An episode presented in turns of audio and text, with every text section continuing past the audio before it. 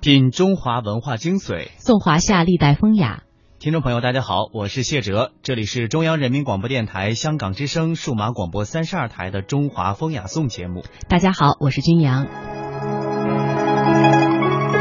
文人和盗贼这两个词呢，似乎有一点风马牛不相及。然而，在中国历史上，就曾经发生过一些非常有趣的文人和盗贼之间的故事。今天的节目呢，我们就来说说这个话题。首先给大家说一个趁着月色赶豪门的故事。一天深夜啊，小偷钻进了郑板桥家的院子。郑板桥为官清廉，并不怕偷，只是担心小偷碰翻了他的兰花，更担心小偷被小黄狗给咬伤了。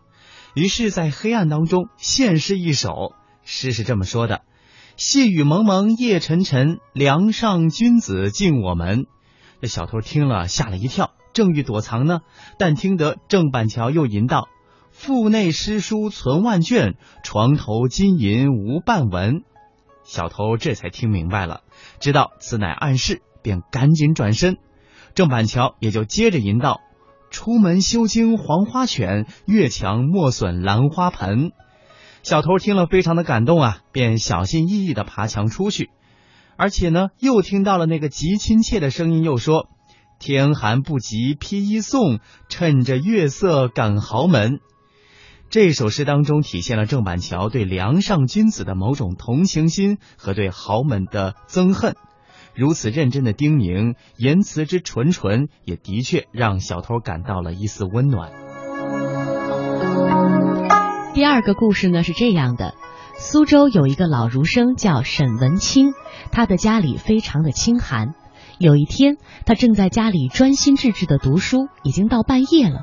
突然看见有小偷进屋偷东西，又没有偷到什么，于是呢，他就慢吞吞的招呼道：“承蒙光临，送你一首诗，怎么样？”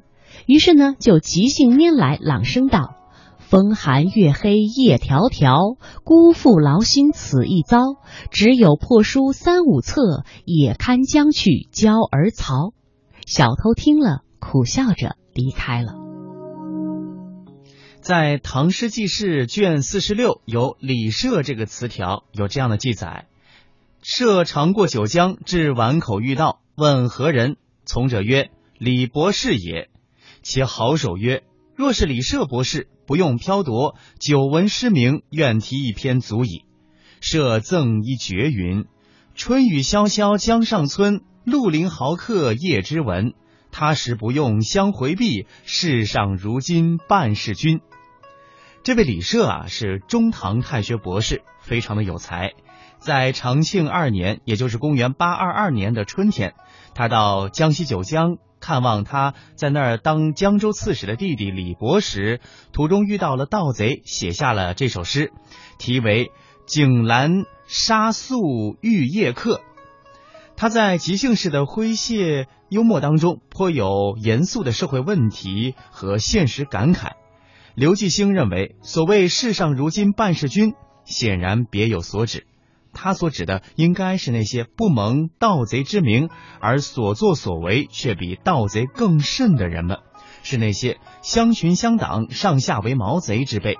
相比之下，这眼前的绿林豪客如此敬重诗人，富于人情，倒显得有一些亲切可爱了。盗贼们得此诗，如获至宝，用大量的牛肉美酒馈赠，又两次拱手弯腰拜谢，并送李涉启程上路。那么新闻房的《唐才子传》中的李涉传也详细记载了这件事儿。到了明代。又有一个秀才遇上了小偷，这也是一个穷秀才。有一天呢，他在私塾里与学生授完课，回到了家徒四壁的家中。饥肠辘辘的他正想做饭，可是当他揭开米缸的时候啊，只有数粒米躺在缸底。这秀才呢，只好小心翼翼的将将那几粒米呀放到了瓦瓯里煮。当他捧起了清如西湖水的一瓯粥想喝的时候呢，鼻子呼出的气将瓦瓯上飘着的几粒米粥啊吹得上下翻腾。此时这秀才就诗兴大发，顺口吟了两句：“树立熬成粥一欧，鼻风吹起浪悠悠。可是吟来吟去呢，怎么也接不下去。正在他捧着欧洲在破屋里踱来踱去想下句的时候，在他家里潜伏多日的小偷实在是忍不住了，于是脱口而出，给秀才续上了这后两句：“分明一派西湖景，只欠渔翁一钓钩。”秀才一听，连说：“好句，好句。”我们再来说一位名人和小偷的故事。这位名人呢，就是在中国历史上颇有影响力的曾国藩。